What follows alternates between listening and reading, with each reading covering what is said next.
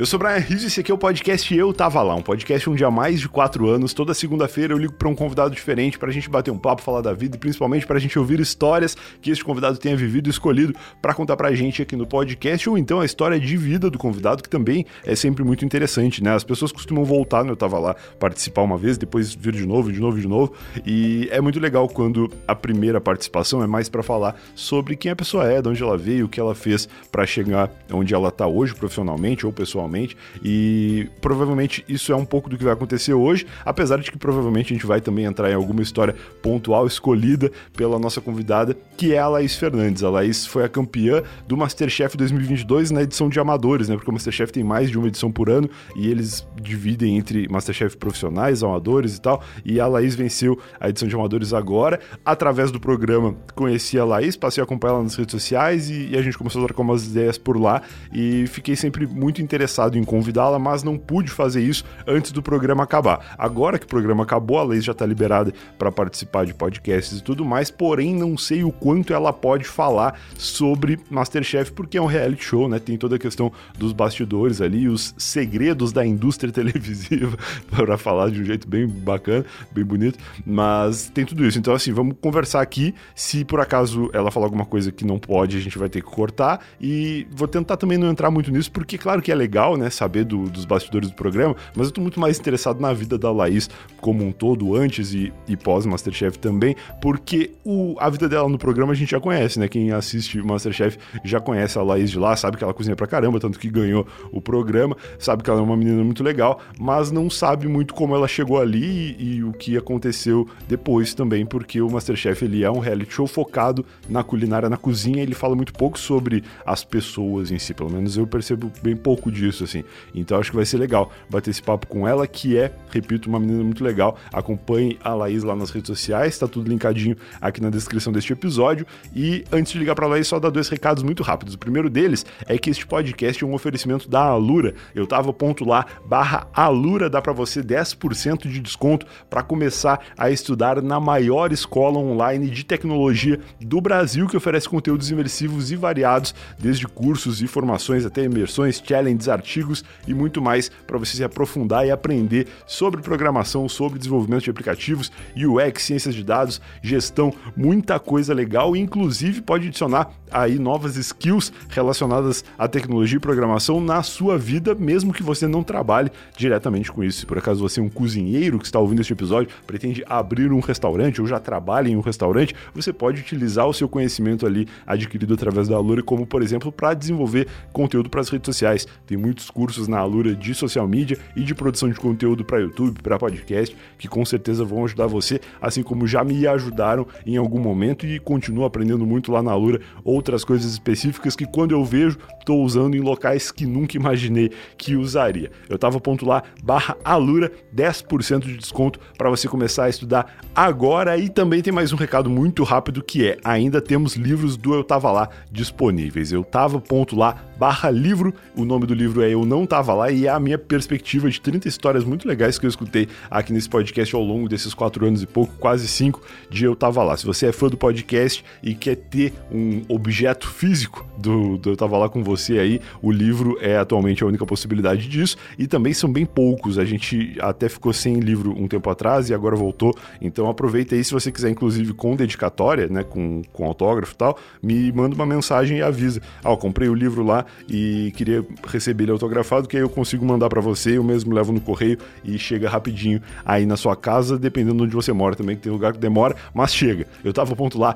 barra livro tem a versão física e a versão digital também. A versão digital, óbvio, você recebe na mesma hora. Não tem como eu autografar ela, mas tem como você ler três histórias, mesmo sem comprar. Dá pra ler a primeira e a segunda história inteiras e a terceira história, boa parte dela, quase metade da história, dá pra ler e dá pra você entender bem qual que é a, a proposta do livro para você optar por comprar a digital ou quem sabe até ler essa, esse preview na digital e comprar a física depois, beleza? Agora sim, sem mais recados, sem mais conversas, vamos ligar para Laís Fernandes, que no momento está na Alemanha. Quero saber disso também também. Acho que isso é uma coisa comum para ela, mas para mim foi uma surpresa. Ela acabou o Masterchef e foi para lá. Vamos ligar para lá e saber o que está acontecendo na sua vida, ouvir histórias, tudo isso agora.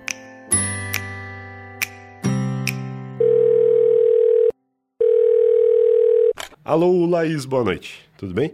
Alô, Brian, boa noite. Tudo ótimo e você? Tudo ótimo. Eu soube que tu tá na Alemanha e eu quero saber detalhes disso, mas primeiro eu vou fazer a pergunta que eu sempre faço para quando eu ligo uh, para alguém fora do país. Que horas são aí? Agora são meia-noite e seis. Ou seja, eu sou inconveniente de estar tá te ligando essa hora. Imagina, tá tranquilo. Tô ainda no horário do Brasil, sabe? Acordando tarde, dormindo tarde. Entendi. A minha namorada tava em Roma semana passada, que eu acho que deve ter um fuso meio parecido com o daí, né? Deve ser tipo 4, 5 horas de diferença. Uhum, é a mesma coisa, praticamente. E aí foi engraçado, porque ela foi, ela ficou pouquíssimo tempo, voltou, então ela nem chegou a entrar no fuso daí, nem teve grandes problemas, mas a gente ficava nessa coisa de, ah, vou chamar ela para falar alguma coisa, e aí eu parava pra pensar que horas era e tal, para não ser chato, e aí acabei sendo chato agora. Imagina, tá tudo certo. Faz parte. Mas, pô, a gente tava falando sobre o lance de tu estar tá na Alemanha, e, antes de eu te ligar, e eu queria saber é, meio que por que que tu tá aí, assim, isso é uma coisa comum na tua vida ou tu foi para alguma, alguma ocasião especial?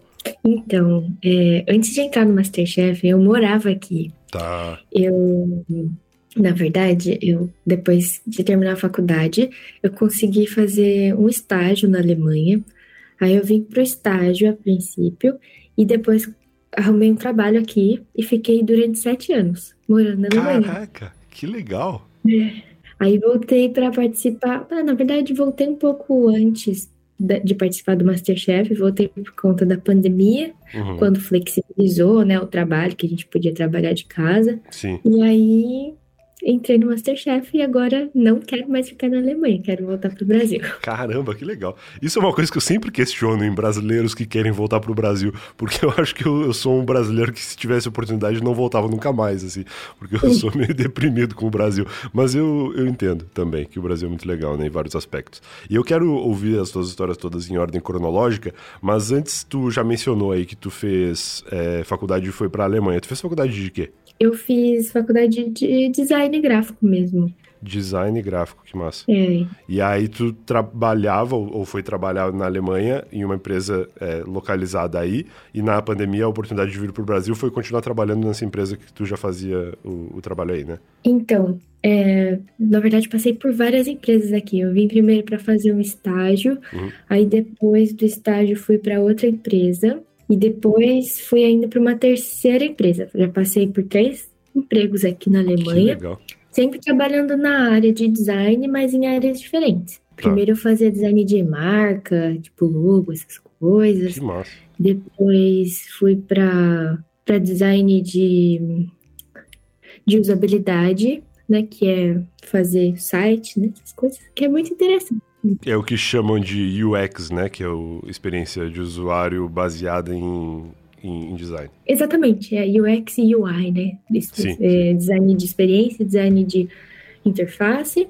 Boa. E aí, com a pandemia, eu quis ficar mais tempo no Brasil, porque estava dando para trabalhar é, de casa, só que a empresa que eu estava trabalhando era um pouco inflexível com isso. A gente podia trabalhar de casa, mas desde que fosse na Alemanha e tava assim emocionalmente difícil para mim. Pô, que o André, o meu namorado, ele trabalha é, metade no Brasil, metade na Alemanha, tá. e daí para ele ele ficava muito tempo lá. E aí eu tava aqui na pandemia, vários dos meus amigos não estavam mais na cidade, aí eu decidi abrir uma empresa. Aí quando eu falo que abrir uma empresa, parece, nossa, Empreendedoríssimo.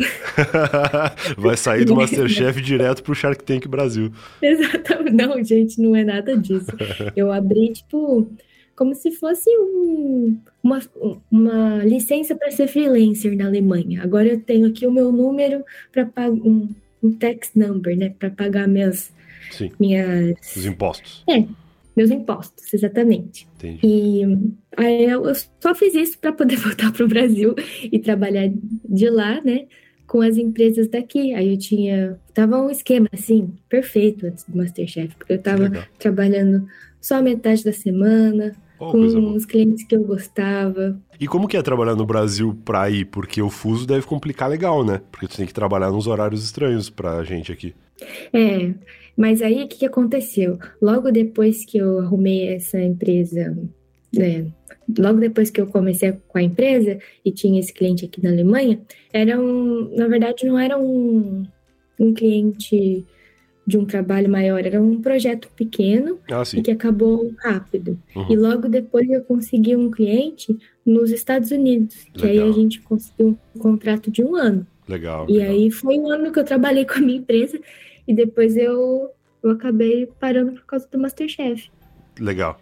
Quero saber disso, assim. É, vamos, vamos chegar em Masterchef daqui a pouco. Engra- Foi engraçado, inclusive, que eu te convidei para participar do podcast e, e eu nem tava pensando muito em falar de Masterchef. Eu queria saber das tuas histórias, das tuas coisas mesmo. Mas aí tu falou uma coisa que foi muito interessante, que foi o fato de que tu tinha um contrato, né, com a, com a produtora do programa e isso te impedia de falar de Masterchef e tal. E aí eu fiquei pensando, pô, realmente, eu acho que talvez eu, eu tivesse é, várias curiosidades de, de Masterchef para falar. Então eu vou querer saber algumas coisas daqui a pouco, se tu já puder falar. Tu pode, né?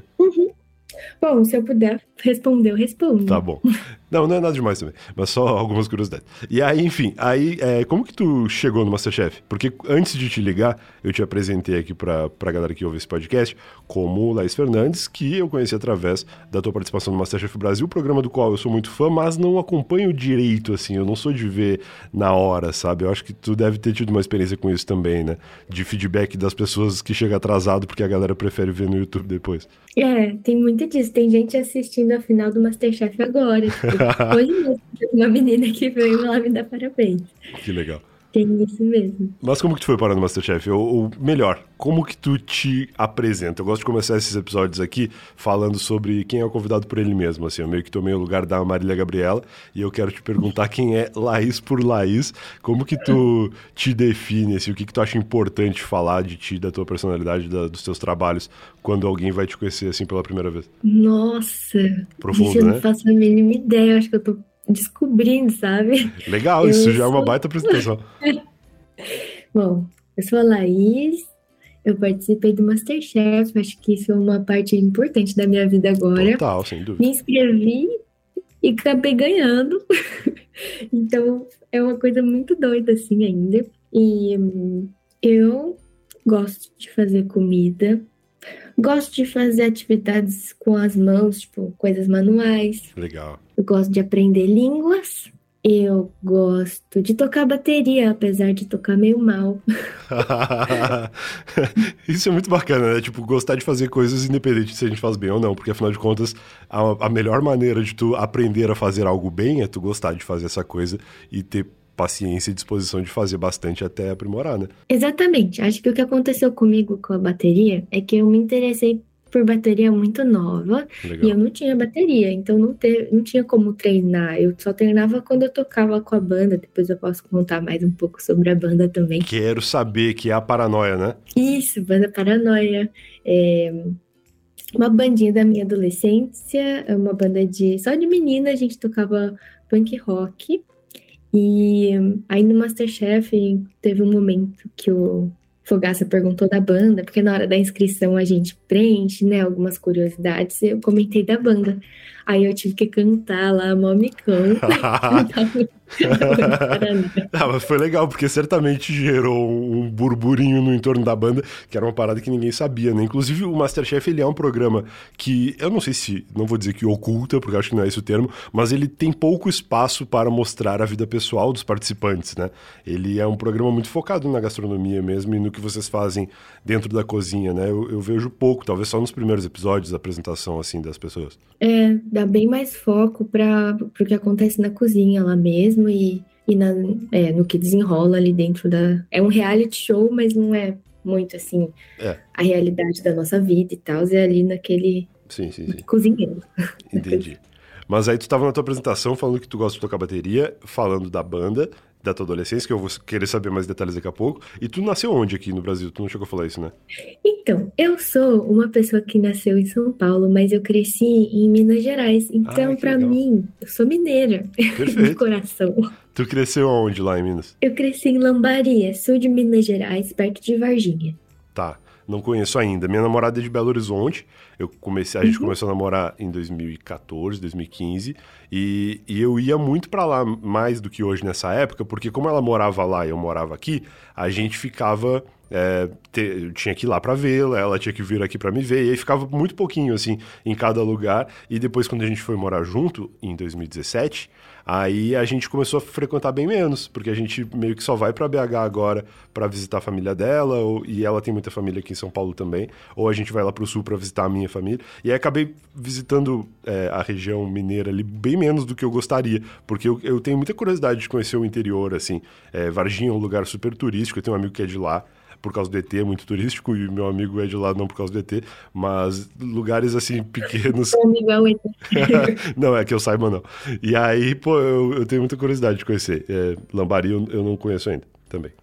É, a Lambari é bem pequenininha. Não, não é tão pequeno. Nossa, eu não vou nem saber quantos habitantes tem. Não sei se é 20 ou 40 mil. Eu sei bastante. que existe uma diferença enorme entre 20 e 40. é, não, isso é, uma, é uma diferença grande, porém, dá para uma cidade crescer 20 mil habitantes desde que tu saiu de lá, ou diminuir 20 mil também, porque às vezes acontece.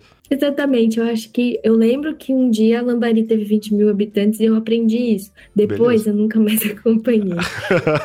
tá por fora do censo de Lambari, mas esse ano vai sair. Dados aí a gente vai poder atualizar. Ah, mas eu acho que isso é muito difícil, assim, explicar quem eu sou. Eu tenho muita dificuldade de saber as coisas que eu.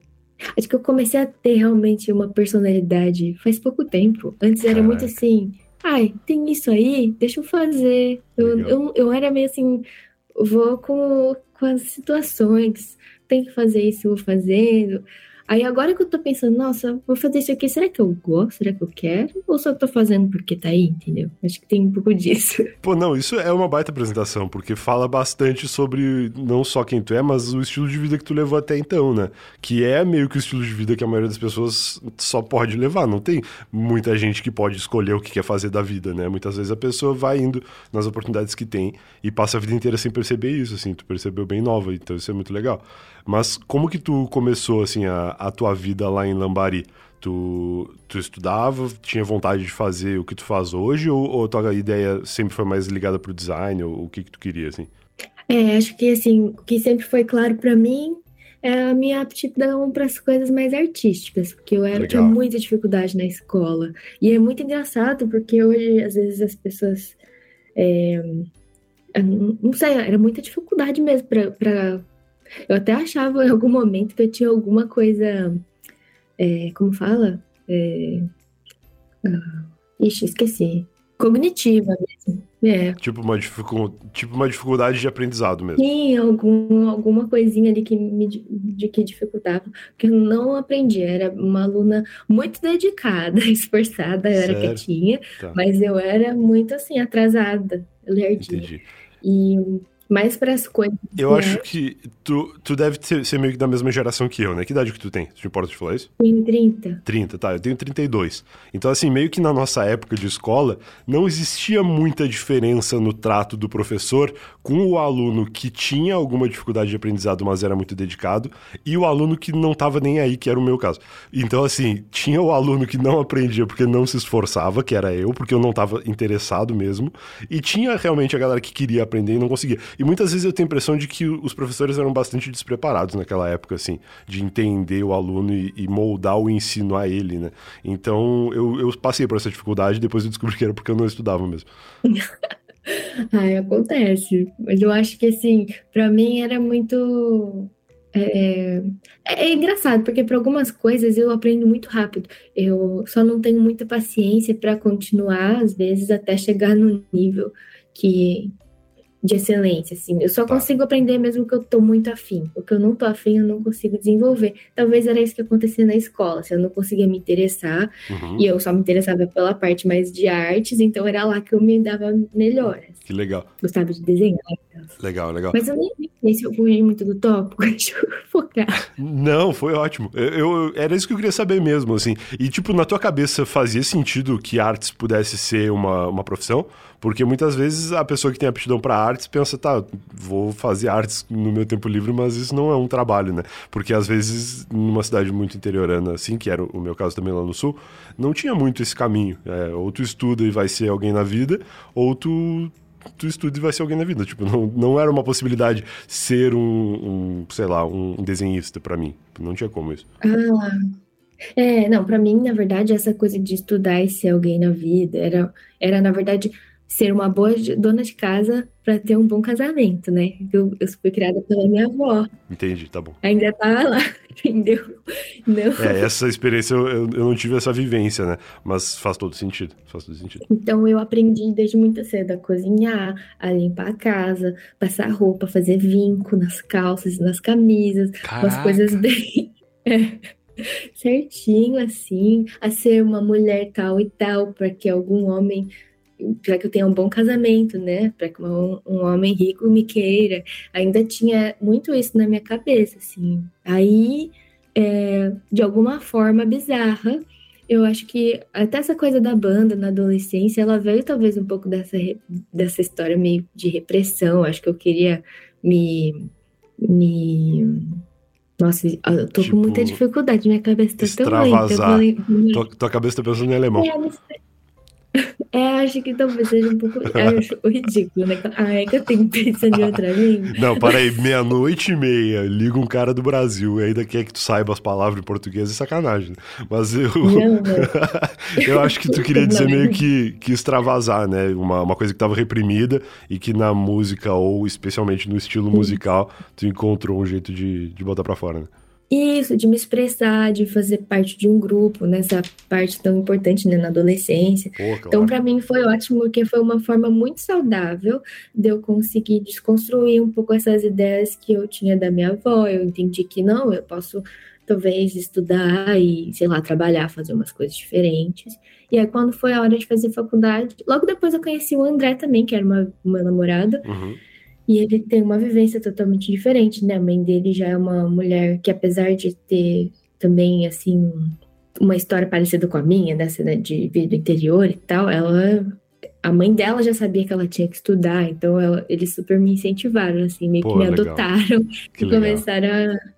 Aí eu comecei a cogitar, né, a, a fazer faculdade e tal.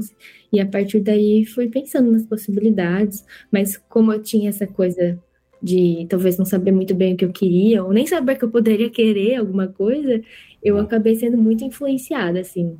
Entendi. Pelas ideias do André, enfim, dos meus amigos da época. Então, por isso que agora eu acho que eu tô, assim, conseguindo ver o que, que eu gosto de fazer e tal. Entendi, legal. Tu e o André estão juntos há quanto tempo? Tu falou mais ou menos dessa época, isso faz bastante tempo, pelo que eu tinha entendido no começo. Faz 15 anos. 15 anos, tá. Caraca, Muito maravilhoso. Tempo. Não, maravilhoso, porque é tipo metade da tua vida. Então, se a família dele te adotou e te acolheu e, e te ajudou tanto, que bom que foi cedo, né? Sim, não, assim, eu não tenho que reclamar dessa parte. Assim, eles são maravilhosos para mim. Eu tive muita sorte de ter encontrado eles. Que foda, que legal. E foi em, em Lambari mesmo que vocês conheceram? Eu conheci o André porque ele fazia faculdade com o meu primo, que inclusive é de Varginha, que talvez conheça o seu amigo. Certamente, porque todas as pessoas de Varginha se conhecem. Já percebi isso. O nome dele é Kalel, Kalel Dalcin, seu, primo, seu amigo vai conhecer. Vão acho. se encontrar pelo Instagram agora. É, enfim, mas ele fazia faculdade com esse meu primo, Kalel, e aí a gente se conheceu através desse primo. Que legal, que legal. Então, ele era um pouquinho mais velho. Tinha 19 na época, eu tinha 15. Tá, entendi. Fiz a conta rapidamente que ele tem 34 agora. Sou um, um, um gênio da matemática. Foi bem fácil, na verdade. na época da escola não tinha essa habilidade. Mas é difícil, eu não conseguiria ter feito essa conta aí tão rápido. é, é, que como eu tenho 32, então eu meio que sabia como fazer essa conta, mas foi rápido. Enfim, a gente começou a falar da banda. Tu falou da maneira de extravasar e tal, e, e eu sei um pouco da paranoia porque tu falou no Masterchef, levantou essa, esse assunto, mas eu queria ouvir a história do começo, assim. Como que foi? Tipo, tu era jovem, gostava de punk rock, ou tu só teve teve a oportunidade de entrar numa banda e descobriu o punk rock através dela? Eu tenho, eu tenho dois irmãos mais velhos, né? E aí, a minha irmã mais velha já tinha essa ideia de ter uma banda. Meu irmão também gostava de rock. Legal. Então, desde pequenininha já tava ali vendo MTV, as bandas. Que legal. Então, eu já tinha essa coisa na minha vida. Tá. E a minha irmã que teve a ideia de fazer a banda. E, e daí eu eu, eu achei legal a bateria, achei interessante. E assistindo assim, os clipes, eu ficava batendo assim na perna, fazendo uma. Tentando. Eu, legal. eu não sei como que, que. É engraçado, né? Como que. Às vezes, alguma coisa que eu quero fazer hoje e eu coloco tanto impedimento, assim, tipo restrição por causa da escassez, vai, nossa, tá. eu quero fazer isso, mas eu não, quero gravar um vídeo, mas eu não tenho uma câmera. Tá, aí então eu não vou gravar, Uhum, sabe? uhum. E aí, agora, e pensando na época da bateria, eu só pensava no que eu queria fazer e não importava que eu não tinha uma bateria. Eu vou tocar Que é. bateria, né? Não, e, e ter uma bateria é realmente um empecilho bem grande, né? Porque não é só o fato de que uma bateria custa muito dinheiro e na época talvez custasse mais ainda, né? É o fato de que ter um lugar para tocar uma bateria geralmente é um problema. Claro, só que eu acho que vem também de uma coisa, de uma escassez grande e de uma inocência muito grande também. Também, de é não legal conhecer o instrumento e achar que, tipo, ai, não precisa de bateria pra tocar qualquer lata aí, vai fazer o mesmo efeito. Aí eu comecei. E é uma verdade, e é uma verdade. Aí Ainda bem que tu não quis tocar um violão, que ia ser um pouco mais complicado de substituir por uma lata, mas a bateria realmente faz sentido. Exatamente, acho que foi mais ou menos aí meu raciocínio. E aí, quando uma, a primeira vez que eu vi uma bateria e sentei pra tocar, assim, eu, óbvio que não ficou uma coisa maravilhosa, mas eu já tinha alguma noção de ritmo. Eu sabia que tinha que bater no chimbal e, e bater no bumbo e na bateria e, na, na caixa Sim. com alguma, de alguma forma ali. E aí foi que o namorado da minha irmã na época, que hoje é marido dela, eles estão juntos também todo esse tempo. Aham. É, falou, nossa, você leva jeito pra isso e tal. Daí eu comecei a aprender mais. Entendi. E a bateria. Nessa bateria que ficava na casa do Eric, que é o marido da minha irmã, que era um monte de adolescente que queria tocar, e a casa dele era um lugar que tinha um espaço e todo mundo tocava lá. Tipo, várias bandas de lambaria ensaiavam no mesmo lugar. Caraca, era o, o encontro de bandas de lambari. Isso é muito legal. É. muito louco porque a gente tava falando do negócio da geração e, e nessa época ter uma banda era meio que o único projeto pessoal que alguém, alguém podia ter, né? Tipo, hoje em dia a galera quer ser youtuber, quer fazer vídeo, quer fazer podcast, quer fazer um monte de coisa. Na época tu podia fazer uma banda ou meio que só isso, assim. Eu não, não lembro de grandes projetos em grupo é, pra aquela época, assim. E é bem legal. Né? Ainda mais sabendo que Lambari tinha espaço para as pessoas se encontrarem e praticarem, né? Porque a bateria é um negócio bem complexo mesmo, de tu levar para tua casa e tocar, teu vizinho geralmente não gosta. É, verdade. Eu, eu nunca tive uma bateria na minha vida, por isso que eu não sou uma boa baterista. Mas agora. E nem tenho espaço no meu apartamento lá em São Paulo, né, onde a gente tá morando agora, para ter uma, uma bateria. Então, é, um dia, quando eu tiver um espaço, eu vou ter uma bateria e quem sabe serei uma boa baterista.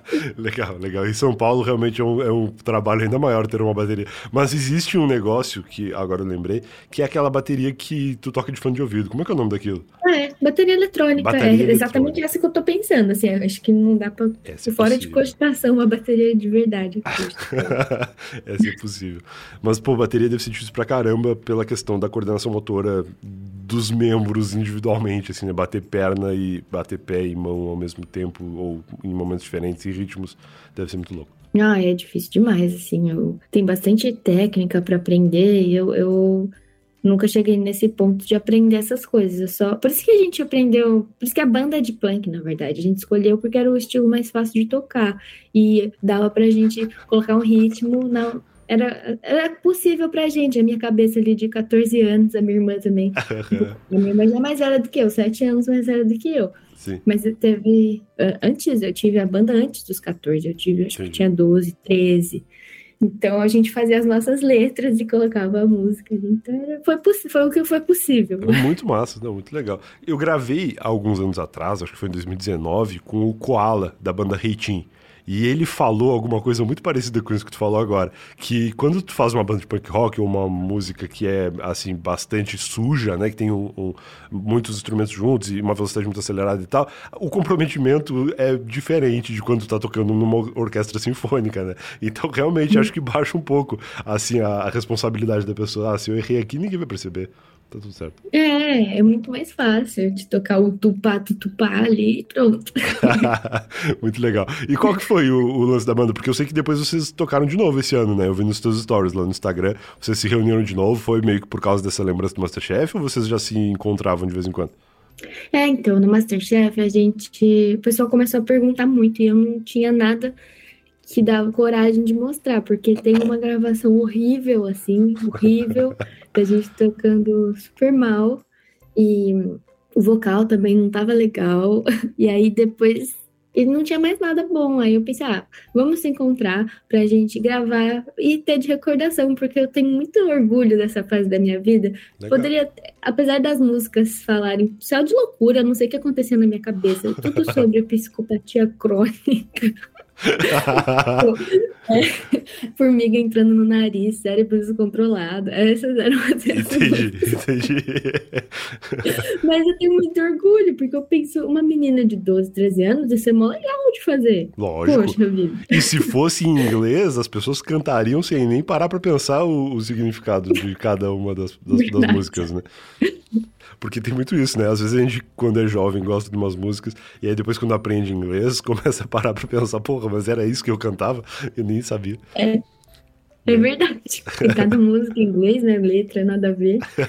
Mas, Mas o problema dessa Daí época. A gente comprou pra gravar, pra ter essa recordação. Só que as meninas até estão ensaiando ainda. A Marine, que é a vocalista da banda, hoje, ela toca bateria super bem, melhor que eu. Toca guitarra melhor que as guitarristas. Toca baixo melhor que a baixista. Ela é muito talentosa musicalmente. Caramba. E ela tá conseguindo cantar e tocar. Então a banda tá rolando lá em Lambari. Elas até fizeram um showzinho. Só que eu não que tô tendo, assim, tempo para acompanhar, mas sempre que eu vou lá, a gente toca as músicas juntas. Entendi. E quais que são os seus planos agora aí? Tu tá na Alemanha, tu pensa em voltar para cá ou tu precisa ficar aí por questões legais e trabalhistas? É, então, eu só voltei para Alemanha, já não tenho mais meu emprego aqui. Eu tenho a minha empresa, né, aberta, não sei como traduzir esse termo, seria vai, um MEI, talvez um equivalente a um MEI. Sim, sim, sim, uma, uma empresa individual. Isso, é a, é a primeiro, primeira categoria empresarial da Alemanha. Uhum, uhum. Aí eu tenho ela aberta, só que eu, eu ainda estou tentando. Tem várias coisas burocráticas. Eu preciso entender se eu posso manter meu visto tendo essa empresa aberta, mesmo não atuando nela. Tá, como entendi. que fica a situação de é, seguro de saúde, que aqui é compulsório, você não pode morar na Alemanha sem ter seguro de saúde. Né? Ah. Seguro não é. É plano, plano de saúde. Sim. Aí a gente, eu, eu tô aqui para resolver todas essas situações, porque eu, eu, e aí, por que, que eu quero manter esse visto? Porque em mais um ano eu consigo, talvez conseguir, o, não, consigo, talvez não, eu consigo fazer a, a application, a, tipo, eu posso pedir para ter um passaporte alemão daqui um ano. Ah, entendi. Tu pode te tornar. Isso, isso se traduziria como uma cidadania alemã ou é outra coisa? É uma naturalização, porque não é. É diferente, o termo é diferente, mas basicamente isso. Eu seria, Tem a mesma teria um funcionalidade. Brasileiro e alemão. Entendi. É. Que massa. Não por sangue, né? Mas por é, tempo que eu morei aqui. Aí eu acho que isso é muito interessante para mim, por isso que eu tô fazendo todo esse sacrifício de ter vindo para cá, né? Eu todo esse sacrifício. é porque não é. Não, eu entendo, Agora eu entendo. Eu entendo. cuidado com tudo que eu falo, que aí distorce. Mas é que realmente não era a hora, tipo. Isso aqui. Pra eu voltar pra cá, financeiramente falando, apesar de ter ganhado o Masterchef, eu ainda não recebi nenhum dos prêmios, então não tava na hora de vir pra cá, mas Lógico. a gente voltou e, e tá fazendo tudo isso sim, pra poder. Sim. E o o euro tá 50 reais também, aí realmente fica complicado de em qualquer Nossa. momento ser o momento. E é diferente. O pessoal tá falando, quando eu posto alguma coisa aqui no, nos stories, eles falam, ai, mas não adianta converter, porque é diferente. Mas Óbvio que eu vou converter, eu tô pagando com uma moeda do Brasil, eu tenho que converter. Aí eu compro um tomate que custa 200 reais, é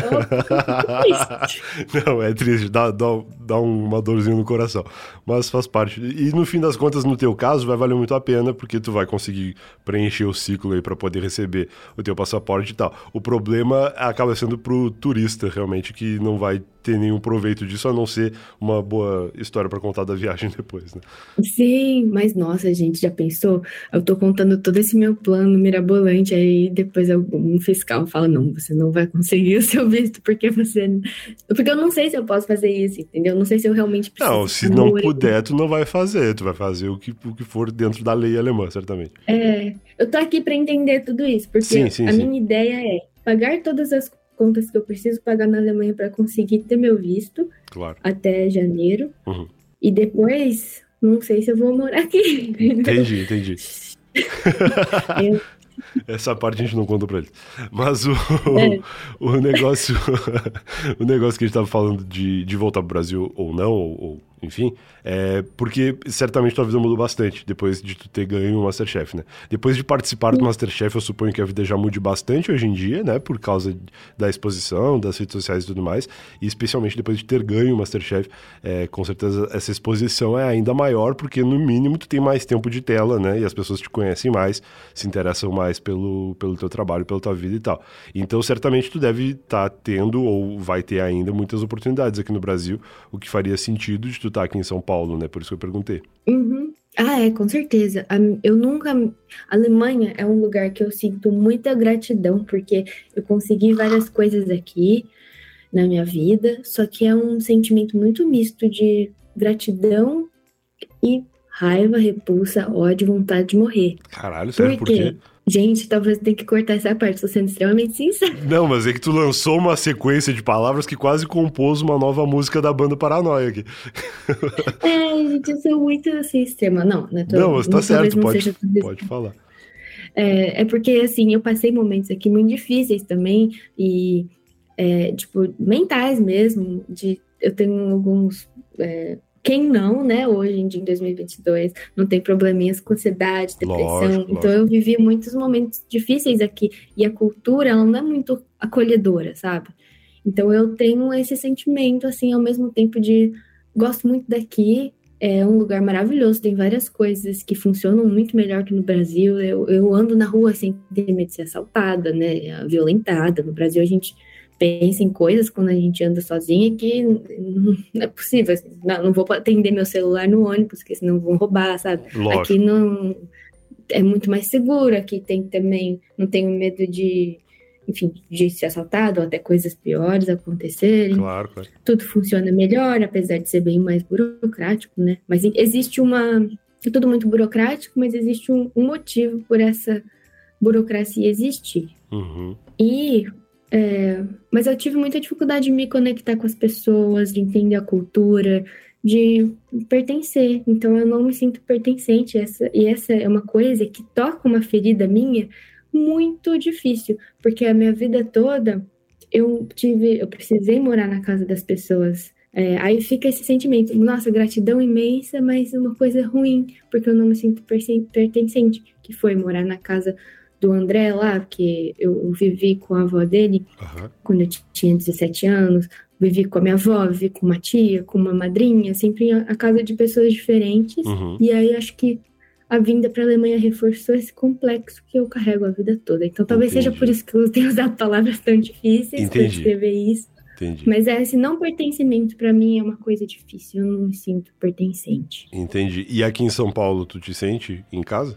Eu me sinto em casa. É engraçado que eu precisei sair do, do Brasil, né? Uhum. Para entender que, que, nossa, tem coisa que a gente às vezes não, não percebe, mas tem um continente ao qual eu pertenço. Tem pessoas que eu certo. consigo conversar da Gretchen e eles sabem quem que é a Gretchen. Aqui gente não tem Consegue mandar um sticker da Gretchen no WhatsApp e a pessoa vai compreender do que se trata. É, exatamente. Então eu sinto Lembro que a primeira vez que eu voltei para o Brasil, depois de ter vindo para a Alemanha, e eu vi aqueles, aquelas, aquelas cidadezinhas, aquelas casinhas, tudo fora de estrutura, assim, aquelas ruas sim, que, sim. que foi realmente, assim, era óbvio que foi criada ali sem muito planejamento. Eu olhei aquilo e falei, gente, é daqui que eu sou. Eu sei que várias coisas funcionam pior, só que eu quero isso, entendeu? Não quero o melhor, se para ser, tipo, quentinho. Sim, o brasileiro ele tem essa coisa do improviso, né? Da necessidade de, às vezes, a condição financeira não permite tu ter alguma coisa, tu vai fazer da forma como tu puder. E, e isso acho que é muito brasileiro mesmo, né? Antes de começar a gravar esse podcast, a gente estava inclusive falando da temperatura, que tu falou que aí na Alemanha estava uns 9 graus, tá? Na hora que a gente estava se falando. E eu sou gaúcho e em São Paulo estou com frio com 14 graus nesse momento. Então tem muito duas coisas que isso diz, né? Primeiro que o povo alemão é muito mais preparado para o frio, porque aí tá 9 graus tu tá de manga curta. E segundo que o brasileiro precisa ser criativo para se virar, né? Lá no sul não tinha casas preparadas para o frio que fazia quando eu era criança e a minha família também não tinha condição financeira de se preparar muito para o frio. Mas a gente fazia o que era necessário fazer para sobreviver, né? E, isso fala muito da, dessa questão de adaptação também, certamente, né? A necessidade do, do local acaba fazendo a, a pessoa também. Uhum. É muito louco. É verdade. E aí, vamos falar de Masterchef um pouco, que eu queria saber. A gente já acabou falando, pincelando um pouco sobre Masterchef, e tu comentou é, no início do papo sobre a tua inscrição pro programa. Como que funciona a inscrição uhum. de Masterchef? Porque eu nunca ouvi falar, assim. É num site, tu vai lá, faz um cadastro, ou, ou como é que funciona? Tu tem que mandar vídeo, enfim. É, para quem quiser se inscrever, a primeira etapa é essa. Sempre eles avisam um pouquinho antes para você poder mandar esse como fala, esse esse candidatura. Eu tô falando tá. as coisas, umas palavras que ninguém usa, né? Não, Essa... eu entendi. É, inclusive, estamos numa época de candidaturas, eu acho que tá cada vez mais fresco na cabeça das pessoas esse termo. É, exatamente. Um, tem esse formulário que você preenche, essa é a primeira etapa, e aí eu não sei como funciona depois, se vai ser sempre assim, né? Mas hum. tem várias outras etapas depois é, que, que, que, os candidatos precisam passar até chegar realmente no, no programa. Entendi. Tu pode falar sobre essa seletiva, assim? Ou, ou tem coisas ocultas desse caminho? Então, eu acho que o que eu posso dizer é muitas coisas. É, não, na, nada mudou desde a. Eu não, eu não sei se eu posso. Eu sei que é coisa que todo mundo já sabe, mas o que eu digo sempre é que a Isabela já falou sobre isso, ela contou tudo, porque o tá. contrato tá. dela já acabou. ah, o meu ainda tá vigente. Tá bom, então é uma coisa, entrar. Gente, não tem nada demais. É, tá. É sim, coisa simples, mas enfim, eles não deixam a gente falar sobre os tá passos. Bom. Mas são algumas etapas e daí Entendi. Bom, o básico que importa, na verdade, é tu fez uma inscrição e tu foi passando por uma seletiva até é, entrar e chegar, chegar no programa. É, ninguém. As pessoas às vezes pensam, nossa, é, te acharam na rua e te convidaram. Não, não tem isso. Você mesmo que. Te acharam na rua é muito bom, tipo, tu tava cozinhando, é, assim. Tipo, acharam no lixo. Nossa, esse negócio de achar no lixo. Meus irmãos sempre me falavam que eu fui achada no lixo do restaurante chinês. Porque eu, eu parecia muito mais japonesa, assim, quando era criança. Entendi. E eu acreditei durante muito tempo. É o bullying dos anos 90, né? Não existe. Sim, aquele bullying que ninguém desmente, né? A pessoa passa o resto da vida acreditando no, no negócio. Nossa, demorou pra eu descobrir que eu não era adotada. Eu olhava meus pais, meus irmãos, falei, por que, que eu sou tão diferente? Mas não era tão diferente assim, não. Mas seria uhum. muito boa a história se tu tivesse sido encontrada no lixo do restaurante e depois se revelado uma grande é, cozinheira, né? Tipo, nossa, eu saí de um, de um lixo de, de restaurante. É óbvio que eu sou uma grande cozinheira. Acho que eu vou comentar, vou inventar essa fanfic. Tipo, na eu verdade, fui encontrada e o meu pai verdadeiro era o dono do, da Batata Laís Batata Laís. É, olha aí, a gente já falou nesse episódio sobre cozinha e sobre abrir empresas. Eu acho que essa tem que ser a história da tua empresa. Abre um restaurante chinês e cria a história de que tu saiu do lixo de um. Vai ser um sucesso. Pode deixar. Mas aí como é que, como é que funciona assim o, o, dia a dia do, do programa? Tu pode falar sobre isso? Tipo, vocês não moram na cozinha do Masterchef, né? Vocês vão para as gravações como um programa de TV e depois faz o quê? Tipo, todo mundo fica em São Paulo no período? Que período que é esse de gravações assim? É, a gente fica confinado. Não é sempre assim, mas por conta do Covid, essa edição foi é, confinado. E aí a gente fica todo, todo mundo no mesmo hotel, mas não no, no mesmo quarto, né? Cada um no seu quarto. Inclusive, que bom, né? Porque ia ser terrível. na casa, tipo, de Big Brother. Mas isso é interessante porque reflete um pouco a dificuldade. A gente não pode ter contato com a nossa família. Assim. Tá. assim, por telefone pode, mas não pode ter contato físico, né? Eu fiquei longe mesmo fisicamente da minha família, Caraca. o tempo de gravação.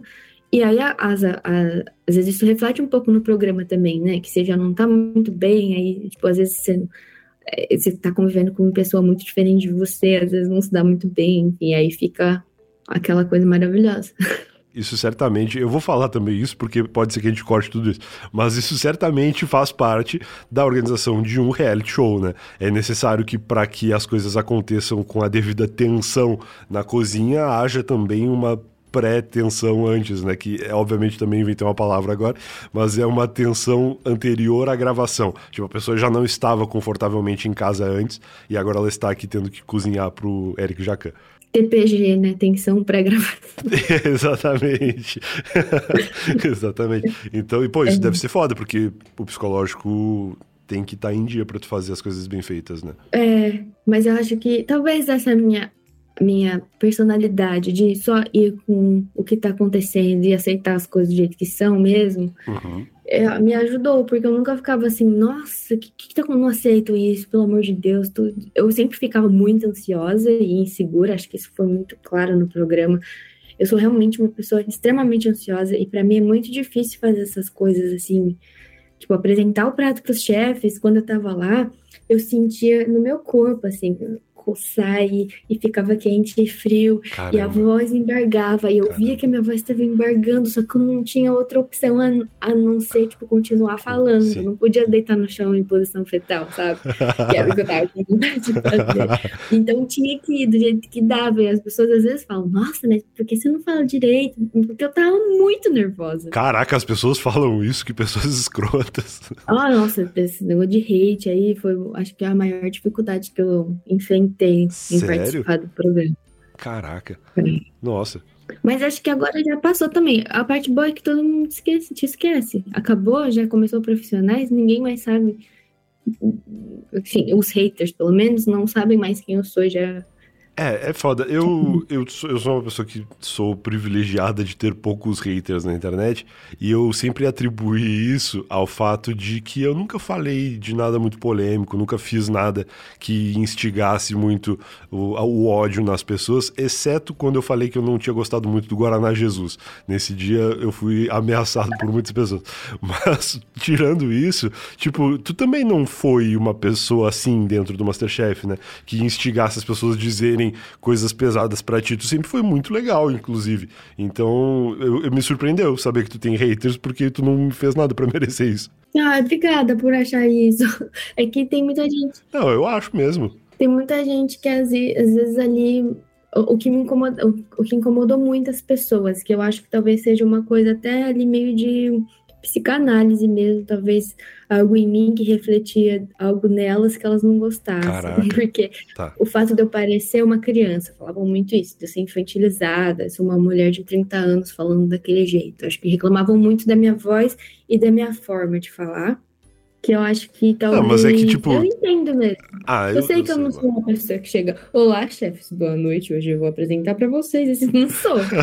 mas à medida que, que é o teu jeito de ser, é, tá tudo certo, é. É, é tu. Tu não tá uhum. fingindo ser uma pessoa. É, eu acho que talvez tenha essa questão é, da televisão, né?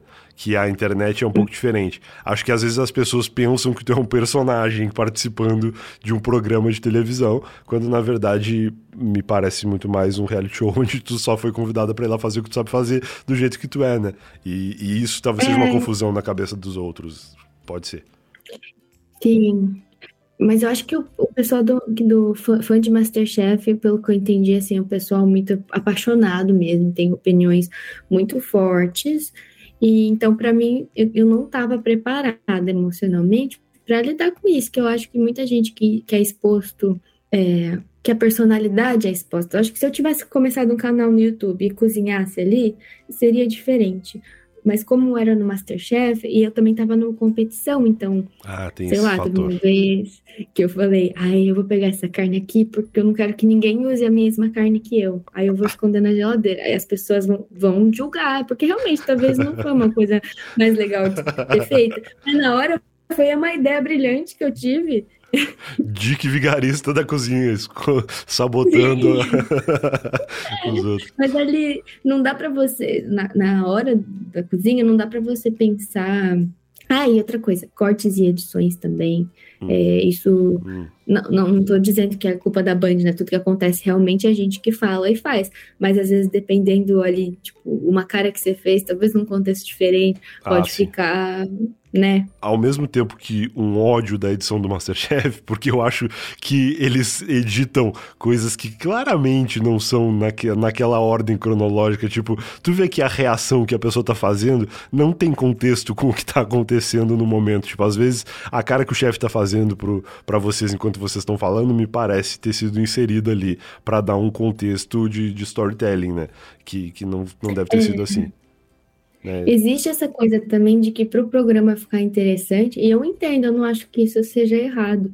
A gente precisa ser personagem, né? Então eu... é, é, a parte do show, né? O reality é, são vocês gravando e o show é o que é montado para que aquilo se transforme num produto de entretenimento. Né? Ah, exatamente. Tem muito isso, tipo, ah, você vai ser a fofa. E aí tem muitas ah. vezes também que perguntam, Laís, como é ser fofa? Eu não, eu não tô me auto-intitulando fofa, mas a pergunta é essa. Aí eu pergunto, ah, ó, a pergunta foi, por exemplo, você se incomoda das pessoas te acharem fofa? Aí eu vou responder, eu falei, eu não me incomodo das pessoas me acharem fofa. Aí corta a pergunta, a pessoa coloca eu falando, incomodo das pessoas me acharem fofa, sabe? Aí fica entendi, tipo, entendi. puta merda, menino. da onde tirou essa ideia? Acabaram de me falar que tiraram edição. que você é fofa. entendi, faz sentido. É, porque o que eu ia dizer é justamente isso. Apesar de ter este ódio pela edição, eu também tenho uma compreensão de por que acontece, especialmente porque eu, eu sou diretor também, né? Então, além de, de produzir conteúdo, eu dirijo muitas coisas que eu não apareço. Então eu, como diretor, talvez pedisse para fazerem isso e cortarem a pergunta, porque ia ficar legal como um conteúdo. Mas às vezes, né, a gente não para pra pensar no lado da pessoa. Exatamente. Não, essa coisa de cortar e tal é, é a, a, produção de conteúdo raiz, né? Não tem como não ser assim, porque as coisas precisam ser mais organizadas do que elas vão pra TV depois. Os próprios vídeos que eu faço, vídeos curtos, que às vezes as pessoas me xingam que eu tomei refrigerante quente, é porque entre o momento que eu mostrei que eu ia tomar e a hora que eu realmente tomei, às vezes vezes tem três horas de diferença. Porque eu uhum. gravei vários produtos juntos, então tem muita coisa que a gente precisa fazer para ter um bom conteúdo e que às vezes acaba comprometendo é, a nossa, o nosso bem-estar de produção, né? Às vezes tu, tu vai uhum. ficar muito mais cansado no final do programa do que tu ficaria em duas horas, porque na verdade são dois dias e, e, e isso as pessoas não compreendem, né? É difícil mesmo. É. Mas calma aí, antes de continuar o papo com a Laís, momento Alura para lembrar o que eu falei lá no começo. 10% de desconto para você estudar na maior escola de tecnologia do Brasil, que oferece conteúdo inclusive de UX, que a gente falou no começo, né? A Laís trabalhou aí, trabalha também com design, né? Com, com experiência de usuário, e você pode trabalhar com isso também se você quiser, ou se você já trabalha, com certeza a Alura vai adicionar para você mais skills relacionadas a essa área para você se destacar no mercado, né? Para você que quer subir um nível e melhorar suas habilidades como profissional, você pode utilizar a Alura, além de que na Alura você pode criar um networking, né, ou montar um portfólio que facilita ali a sua inserção no mercado de trabalho e também dá acesso a uma vasta gama de conhecimentos e ainda por cima podendo estudar de forma flexível de acordo com seus horários, porque no aplicativo da Alura você escolhe quando quer fazer cada coisa e o aplicativo tem muitas funções bem legais, assim, tem modo de foco, tem como você colocar ele no modo escuro ali para concentrar no que você está está fazendo. Enfim, muitas coisas legais. O aplicativo, além de todos os cursos interessantes que tem, é muito bem desenvolvido, muito bem pensado. Afinal de contas, foi planejado por especialistas e essa é a maior escola de tecnologia online do Brasil. 10% de desconto, é só entrar no link eu tava ponto lá, barra Alura. Aproveita e agora sim vamos continuar o papo com a Laís. Acho que é isso, gravação dois dias para um episódio, e eu acho que a gente ficou uns três meses gravando o programa todo. E acho que foi, eu fui a que ficou o tempo todo, né? Claro. O Rafa também ele acabou não indo embora. Porque assim, você era eliminado, você saía do hotel e, e seguia a sua vida. Só que como o Rafa e o Renato, como eles foram os dois últimos, eles continuaram no hotel. Entendi. Só que acho que para mim, eu fui a única que, né, ficou do começo até o final. Lógico. Com aquela pressão e, e não tive tempo de, de, de, tipo, respirar um pouco. Foi muito claro. doido, assim. Foi a, a, experiência mais intensa e maluca da minha vida. Mas foi a melhor coisa que eu fiz também, porque eu fazia essas coisas de design, eu entrei porque eu gostava de desenhar, tá? Uhum. Só que meu trabalho tinha muito mais número, é, análise de dados, teste com o usuário, e é uma coisa que é muito distante de mim, assim, eu não sou essa pessoa, eu tô, eu não, nem gosto de computador, sabe? Nem tive computador, assim, come, entrou na minha vida computador na faculdade, assim. Então, trabalhar com isso hoje, né, antes, era uma coisa que eu fazia, só que eu não era feliz, assim, era muito, não era eu, assim, não, não me expressava. E a comida, eu acho que eu sinto que eu tô feliz fazendo. Então, foi bom ter descoberto isso agora, né? Pô, que legal. Que legal. Tu tem planos de continuar assim na, na cozinha profissionalmente além da, das câmeras? Com certeza.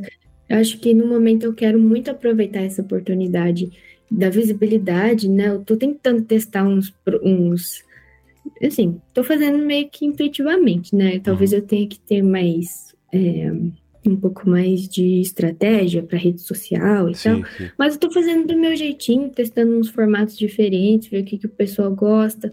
Tô pensando também em expandir, tipo, fazer um no YouTube que eu possa mostrar mais é receitas é e tal. Uhum. para aproveitar essa parte. Mas é, até porque eu gosto também, é, eu tô achando muito divertida essa área. É legal, é, muito, é legal pra caramba. Né? É, eu, eu, eu ia te falar que se tu precisar de ajuda para esses conteúdos, eu me disponibilizo para te ajudar, mas ao mesmo tempo eu, eu quero saber se tu vai gostar disso, assim, né? Porque tem muito a ver com se tu vai continuar sendo feliz fazendo isso. Porque às vezes a internet nos coloca numa condição em que tu descobre que, por exemplo, ah, pra fazer, sei lá, para crescer os números da, de visualização de alguma coisa que tu tá fazendo, vídeo pro, pro YouTube ou pra plataforma que for. Ah, tu tem que postar 10 por semana, beleza. Tu vai querer fazer isso ou isso vai ser um saco na tua vida, sabe? E muitas vezes a pessoa faz e descobre que tá dando certo, mas não é isso que ela queria. Então, assim, é, é legal fazer aos poucos e isso que tu tá fazendo, como tu falou, do teu jeito, eu acho que é a melhor coisa que se pode fazer, porque é o jeito que tu tá fazendo feliz e isso faz muita diferença, né, no resultado final da, das coisas. É, eu acho que faz. E assim, eu não sei exatamente o que dá certo. Eu sei que o pessoal gosta de ver receitas, porque Sim. eu tô te testando outras coisas também. E porque eu, eu também nem tenho. Não consegui achar um jeito bom de gravar as receitas ainda. Claro. E gravar receita demora muito. Então, para eu conseguir alimentar ali o canal, eu gostaria de fazer talvez uma mistura de curiosidades, outra... eu tô fazendo assim, tirando para todo lado assim na forma de conteúdo para testar mesmo. É eu fiz até uns parecidos, não, quer dizer, longe do que você faz, porque você é genial. Com certeza você tem um, um roteiro, um texto, não sei. Você faz isso. porque tem... você faz umas piadas não, tenho, é que a minha cabeça é conturbada mesmo.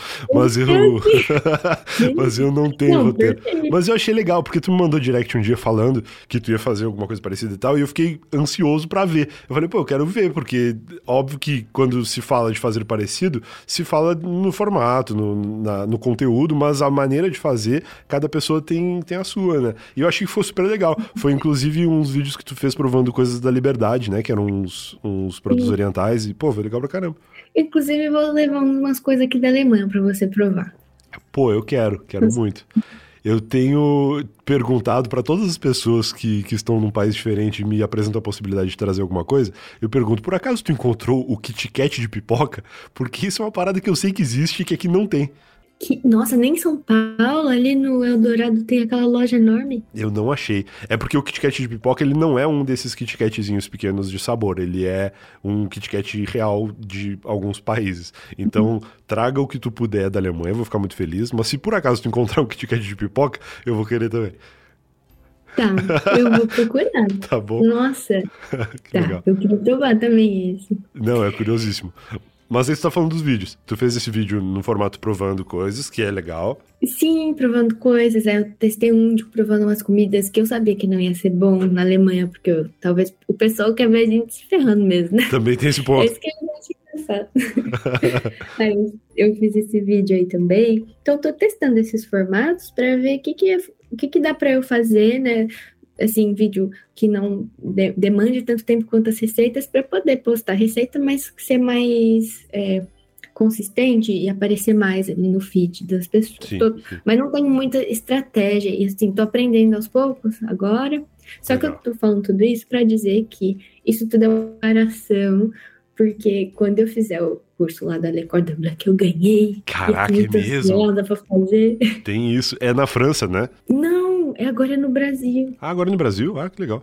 porque tem agora, né, em São Paulo e no Sim, é Rio. verdade, é E na verdade. verdade eu acho até melhor, porque pelo que eu entendi, quando o curso era na França, a gente que tinha que arcar com os gastos. Nossa, e- ou seja, é um presente de grego, né?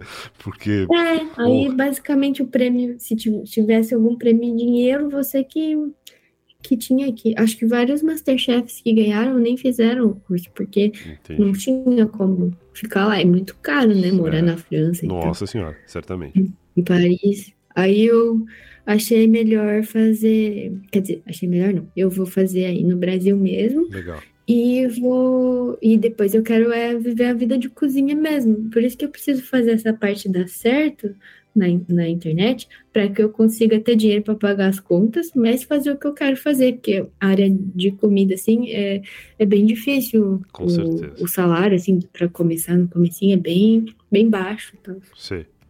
Não, isso é, é, é verdade e eu acho que faz todo sentido, realmente. Inclusive, o conteúdo que tu vai produzir e que tu já tem produzido, todo ele é relacionado ao universo da culinária, né? Então as coisas se complementam de fato. É, mas eu tô, eu tô com a mão coçando para voltar realmente cozinhar, sabe? Sei. E é um dos projetos que eu imagino que eu posso fazer antes, né, até do, do curso e tal, é o, fazer esses jantares. Eu fiz uma vez no Rio com o Rafa e penso fazer um em São Paulo também, inclusive tá super convidado. Pô, eu quero Se muito. Faço quando a questão. gente fizer, a gente chama vocês. Legal, legal, quero muito ir.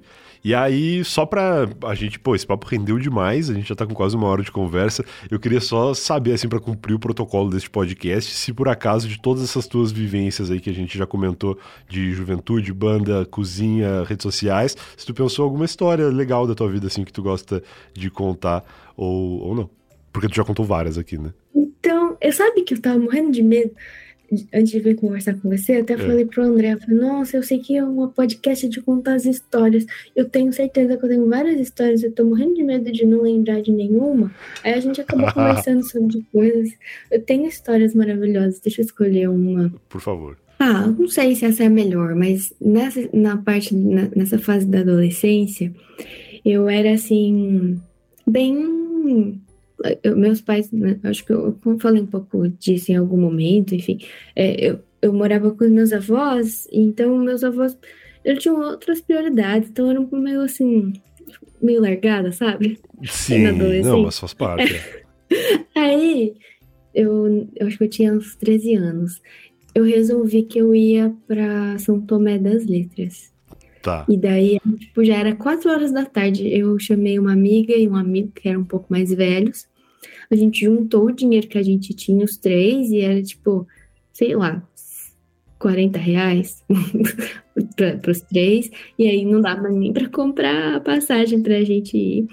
E daí a gente foi pedindo carona. Só que assim, Caraca! hoje eu penso, eu era que não era adolescente, era pré-adolescente, né? Sim, 13 anos. Era muito novinha. E aí eu fui pedindo carona e, tipo, uns caras muito mal encarados. Um velho começou a chamar a gente pra dormir na casa dele. Tipo, foi, assim, anjo da guarda mesmo que, que cuidou da gente, porque pra gente chegar vivo em São Tomé, aí eu lembro que a gente sentou, chegou lá, não tinha onde dormir, que a gente tava juntando esses 40 reais pra comer e talvez voltar, tal, né, sei lá, pra casa. E, nossa, foi uma doideira. A gente lembro que a gente comprou um, é, três mortadelas e três pães pão de sal Caraca. comeu um lanche e foi o que a gente comeu o dia inteiro. Nossa. E aí um amigo nosso falou que queria comprar um vinho, aí ele comprou um vinho e a gente ficou morrendo de raiva, porque depois foi esse dinheiro que faltou pra gente pagar um cara pra levar a gente de volta pra Lambari. A Nossa. gente dormiu na rua e morreu de frio, porque Caraca. São Tomé é super frio. Eu não sei o que eu tinha na cabeça. Eu era uma pessoa, tipo, eu, Cristiane F, sabe aquele filme? Não, tô brincando, não era aquilo lá, né?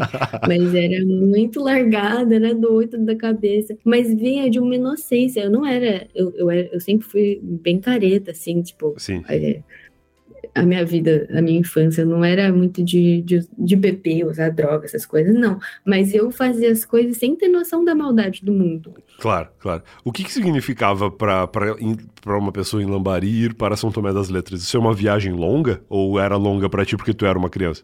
Era longa para mim porque eu era uma criança, mas São Tomé é um lugar onde o pessoal vai para curtir, né? Sei, tipo, sei. lugar é uma cidade super bonita, inclusive. E daí eu, sei lá, eu decidi e fui, sabe? Eu acho, eu me admiro muito na infância e na adolescência, que eu não tinha impedimento para fazer as coisas. Eu, eu quero fazer, eu vou. E, e eu tive isso nessa fase que durou pouco, essa coisa do de ter vontade de fazer, uhum. e depois sumiu, assim. E na infância não existiu porque era aquela coisa da repressão e tal. Né? É, tu falou. Eu tô, eu tô olhando no Google Maps aqui enquanto tu me conta essa história e olhando quanto tempo leva de carro de Lambaré até São Tomé das Letras e eu descobri que é uma hora e meia. Pô, uma hora e meia numa vida de interior é uma viagem real, né? Pra gente aqui em São Paulo, e eu que descobri São Paulo já com 20 e poucos anos, pô, uma hora e meia a gente não vai tão longe por aqui, né? No, no interior, assim, é, é realmente um, um outro lugar, é outra parada, é outra, outra, outra cidade mesmo.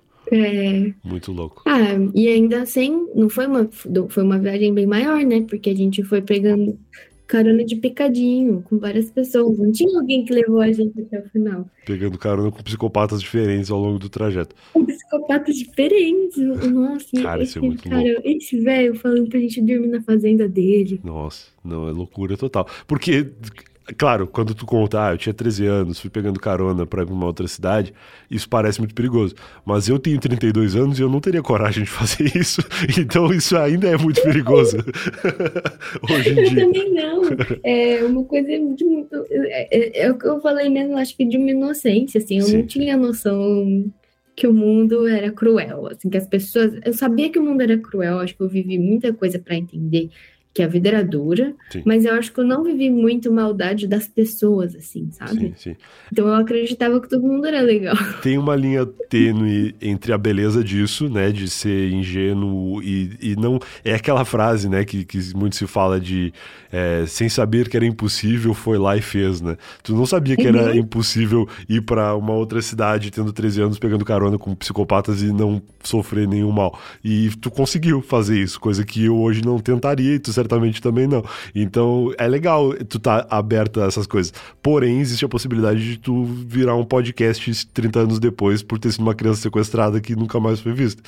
Isso pode também Gente, acontecer. Eu me indico, pessoas, crianças, amor, várias crianças me seguem. Não claro. façam isso, gente. Não, não peguem caronas com estranhos. é muito doido. Ô, oh, Brian, se a gente precisar cortar toda a parte do Masterchef, depois a gente marca outro dia pra eu te contar todas as Não, mas eu já ia. Não, eu já ia falar exatamente duas coisas que complementam essa tua frase. A primeira é que, pô, foi legal pra caramba. Se a gente vai cortar tudo de Masterchef, ainda assim é um episódio muito legal. E a segunda é que, pô, foi muito legal é, bater esse papo contigo e eu já quero que tu volte uma segunda vez. Então, as duas coisas são verdade. Se tiver cortar tudo, temos um ótimo episódio e volta depois, porque eu quero bater mais papo contigo. E vamos se encontrar aqui em São Paulo quando tu voltar, vamos fazer alguma coisa. Eu não sou um psicopata, fica tranquilo. Vamos, nossa, eu vou amar. A gente pode ir até naquele eh, restaurante italiano que você indicou. Que eu já te falei muitas vezes. Supra, um restaurante que eu sou muito fã e que é da família da minha namorada, então além de eu ser muito fã por ser um ótimo restaurante, é um restaurante familiar também. Ah, então vamos lá. Vamos, vamos combinar. E eu volto dia 14 eu tô aí, dia 15. Né? Dia 14 eu tô aí. Então, daqui a pouquinho Maravilha. a gente então, já tá. se encontra. Vamos vou sim. levar umas coisas malucas pra você provar, então, da Por favor, tô ansioso. Quem sabe a gente grava alguma coisa junto também. Eu fiz uma experiência recentemente gravando com o Juve e, pô, foi muito legal, porque vídeo curto é difícil de inserir outra pessoa, né? E a gente bateu muito a cabeça para pensar um formato que fosse bacana. Quem sabe a gente faz alguma coisa e tu também. Vamos sim, vamos lá. Legal. Obrigada, Brian. Brigadão. Eu que agradeço e queria só encerrar te perguntando onde que as pessoas te encontram agora, assim, além do teu Instagram e dos conteúdos que tu tá fazendo, o que que é mais importante para ti, assim, que, que as pessoas vão atrás de, de acompanhar? Olha, gente, por enquanto eu acho que é o Instagram mesmo, é a ferramenta que eu tô conseguindo postar mais. Legal. E lá no Instagram vai ter também, não sei em qual época as pessoas vão ouvir esse podcast. É igual a final eu... do Masterchef, tem gente em 2040 ouvindo a gente agora. Exatamente. Então eu tô agora também com planos para começar o canal no YouTube. Mas... mas se você me seguir no Instagram é Rei, hey, é H-E-Y, Laís Fernandes, Laís com Y e S. O meu, é, o meu arroba é, é, super complicado, então, gente, não sei por que, que eu escolhi esse, talvez tenha que melhorar. Mas se você procurar Instagram Laís Masterchef, você acha no Google também. Excelente. E lá tem o Linktree para todos os outros lugares. Muito bom. Eu vou colocar, inclusive, na descrição desse episódio, para quem estiver ouvindo em qualquer lugar aí, o link do Linktree, que aí tu pode atualizar lá se mudar o Instagram e, e o Linktree vai continuar sendo o mesmo. Perfeito, gente. Perfeito, é isso. Obrigado, Laís. Um beijo para ti, uma boa noite. Desculpa te ligar uma hora da manhã, uma inconveniência absurda, mas foi muito legal. Imagina, eu amei a conversa. Obrigada, Brian. Valeu. Até a próxima. Até. Beijo. Tchau, tchau. E esse foi mais um Eu Tava Lá, se você viu até aqui, eu espero que tenha gostado. Grande Laís Fernandes, que eu já fiquei com vontade de ligar de novo. Eu espero que você que ouviu esse episódio aí também tenha gostado. Deixe-nos saber disso aí, comenta com a gente nas redes sociais, que vai ser bem legal é, ver o seu feedback a este episódio aqui. E a gente se vê de novo no próximo episódio, que pode ser agora. É só você navegar aí por onde você está ouvindo esse aqui e escolher outro episódio, escutar e vai ser show de bola. Um beijo e até o próximo episódio.